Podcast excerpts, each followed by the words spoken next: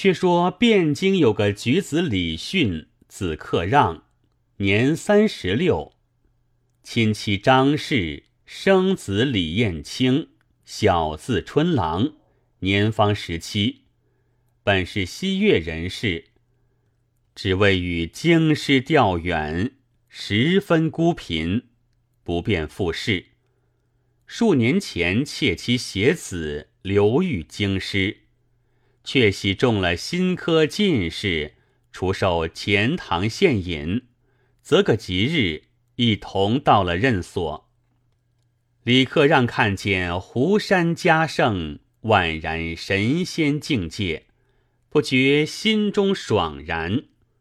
谁想贫如命薄，到任未及一月，犯了个不起之症，正是。浓霜偏打无根草，或来只奔扶清人。那张氏与春郎请医调治，百般无效，看看待死。一日，李克让唤妻子到床前，说道：“我苦志一生，得登黄甲，死亦无恨。”但只是无家可奔，无足可依，撇下寡妇孤儿，如何是了？可痛可怜。说罢，泪如雨下。张氏与春郎在旁劝住，可让想到：久闻洛阳刘元普仗义疏财，名传天下。不论时任不时任，但是以情相求，无有不应。除是此人可以寄妻托子，便叫娘子扶我起来坐了。又叫儿子春郎取过文房四宝，正待举笔，忽又停止，心中好生踌躇，道。我与他从来无交，难续寒温。这书如何写的？急忙心生一计，吩咐妻儿取汤取水，把两个人都遣开了。及至取得汤水来时，已自把书重重封固，上面写十五字，乃是汝弟李训。书承洛阳恩兄刘元普钦差，把来递与妻儿收好，说道：“我有个八拜为交的故人，乃青州刺史刘元普，本籍洛阳人士。此人义气干消，必能继入母子。将我书前去投他，了无阻拒。”可多多拜上刘伯父，说我生前不及相见了。遂吩咐张氏道：“二十载恩情，今长别矣。倘蒙伯父收留，全赖小心相处，必须教子成名，补我未待之志。你已有一父两月。”倘得生子，使其仍读父书；若生女时，将来许配良人，我虽死亦瞑目。又吩咐春郎道：“汝当视刘伯父如父，视刘伯母如母，又当孝敬母亲，历经学业，以图荣显。”我死犹生，如违我言，九原之下亦不安也。两人垂泪受教，又嘱咐道：“身死之后，全记棺木浮丘寺中，死投过刘伯父，徐土殡葬，但得安土埋葬，不须重到西岳。”说罢，心中哽咽，大叫道：“老天，老天！我李训如此清贫，难道要做满一个县令也不能够？当时默然倒在床上，已自唤不醒了。正是君恩心贺喜相随，谁料天年已莫追。休为李君伤腰事，四陵已可傲颜回。张氏、春郎个个哭得死而复苏。张氏道：“撇得我孤孀二人好苦，倘刘君不肯相容，如何处置？”春郎道：“如今无计可施，只得依从一命。我爹爹最是识人，或者果是好人，也不见得。”张氏即将囊驼检点。哪曾还剩的分文？原来李克让本是极孤极贫的，做人甚是清方，到任又不上一月，虽有蝎子，已为医药费尽了，还亏得同僚相助，将来买具棺木成殓，停在衙中。母子二人朝夕哭奠。过了七七之期，依着遗言，祭就浮丘寺内，收拾些小行李盘缠，带了遗书，饥餐渴饮，夜宿小行，取路投洛阳县来。却说刘元普一日正在书斋闲玩古典，只见门上人报道，外有母子二人。口称西岳人士，是老爷至交亲戚，有书拜谒。元普心下着疑，想到我哪里来这样远亲，便且叫请进。母子二人走到跟前，施礼已毕。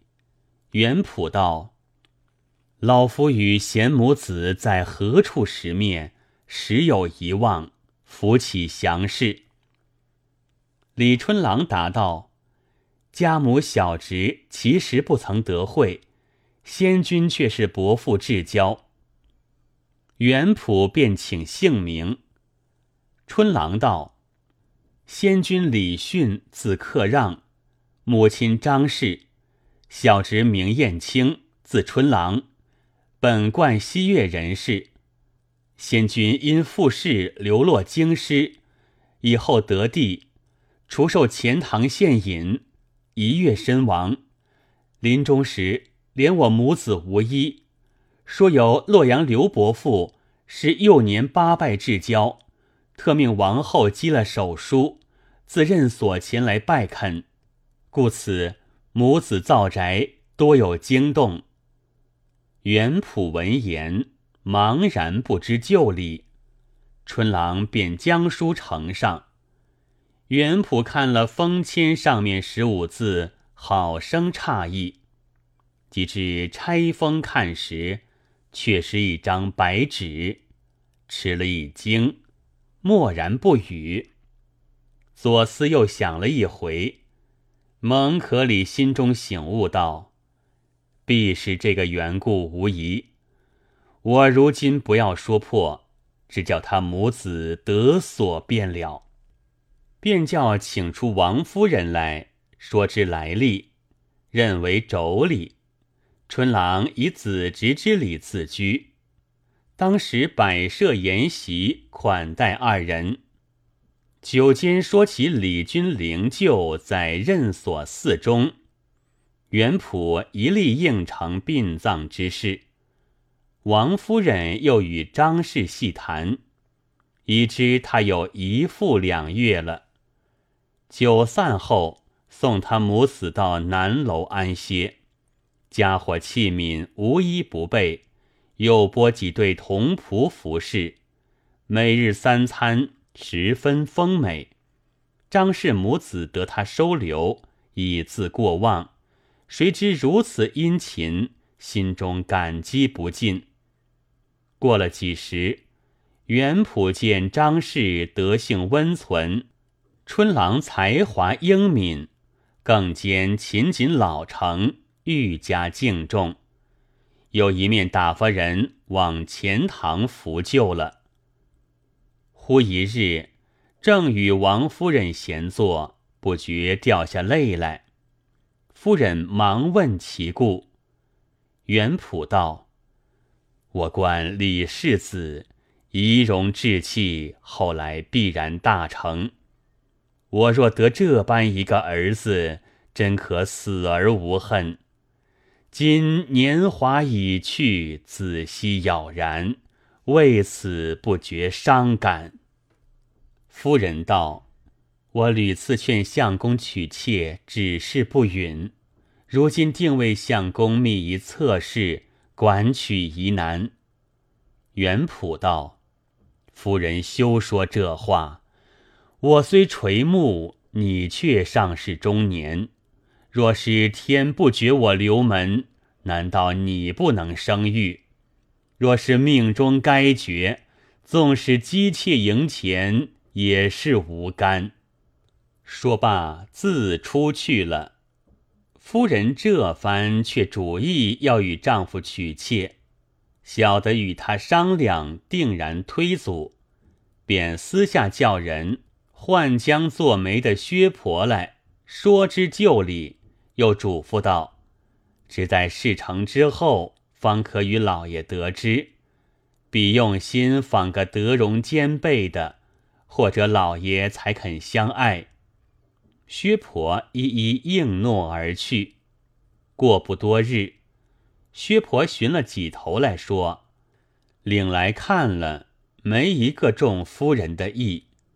薛婆道：“此间女子只好那样，除非汴梁地经。”五方杂剧去处，才有出色女子。恰好王文用有别事要进京，夫人把百金密托了他，让薛婆与他同去寻觅。薛婆也有一头媒事要进京，两得其便，就此启程不提。如今再表一段原因。话说，汴京开封府祥符县有一进士，姓裴，名袭，字安清，年登五十，夫人正是早亡，单生一女，名唤兰孙，年方二八，仪容绝世。裴安清做了郎官几年，升任襄阳刺史。有人对他说道：“官人向来清苦，今得此美任，此后只愁富贵，不愁贫了。”安清笑道：“富自何来？每见贪酷小人唯利是图，不过使这几家治下百姓卖儿贴富，充其囊橐。此真狼心狗性之徒。”天子叫我为民父母，岂是叫我残害子民？我今此去，维持襄阳一杯淡水而已。贫者人之常，讨朝廷之禄，不至洞内足矣，何求复为？裴安清立心要做个好官，选了吉日，带了女儿启程赴任，不择一日。到了襄阳，历任半年，治的那一府物富民安，词清送简。民间造成几句谣词，说道：“襄阳府前一条街，一朝到了陪天台，六房隶书去打盹，门子造吏去砍柴。”光阴荏苒，又是六月炎天。一日，裴安清与兰孙吃过午饭，暴暑难当。安清命及井水解热，霎时井水将到。安清吃了两盅，随后叫女儿吃。兰孙饮了数口，说道：“爹爹，那样淡水，亏爹爹怎生吃下若多？”安清道。休说这般折服的话。你我有的这水吃时，也便是神仙了，岂可闲淡？兰孙道：“爹爹，如何便见得折服？这样时候，多少王孙公子学偶调兵，浮瓜沉李，也不为过。爹爹身为郡侯，因此一杯淡水还到受用，也太迂阔了。”安清道。我儿不谙事物，听我道来。假如那王孙公子倚傍着祖宗的誓要，顶戴着先人积攒下的福财，不知稼色，又无甚事业，只图快乐，落得受用，却不知乐极悲生，也终有马死黄金尽的时节。纵不然。也是他生来有这些福气。你爹爹贫寒出身，又逃朝廷民社之责，许不能够比他。还有那一等人，假如当此天道，为将边庭，身披重铠，手执戈矛，日夜不能安息，有些死生朝不保木，更有那喝叉农夫。经商工艺，辛勤垄墨，奔走泥土，雨旱通流，还禁不住那当空日晒。你爹爹比他不已是神仙了？又有那下一等人，一时过误，问成罪案，困在囹圄，受尽边陲，还要肘手料足，这般时节。居于那不见天日之处，休说冷水，便是泥汁也不能够。求生不得生，求死不得死。妇娘皮肉痛痒一般，难道偏他们受的苦起？你爹爹比他岂不是神仙？仅私狱司中现有一二百名罪人。无意欲散尽他们在狱，日挤冷水一次，待交秋再做理会。兰孙道：“爹爹未可造次，狱中罪人皆不良之辈，若轻松了他，倘有不测，受累不浅。”安清道：“我以好心待人，人岂负我？我但吩咐牢子紧守监门便了。”也是何当有事，只因这一节有分教，应死囚徒俱脱网，诗人郡守反遭殃。次日，安清升堂，吩咐狱吏将囚人散尽在牢，日给凉水与他，需要小心看守。狱卒应诺了。当日便去牢里松放了众囚，各给凉水。牢子们紧紧看守，不致疏于。过了十来日，牢子们就懈怠了。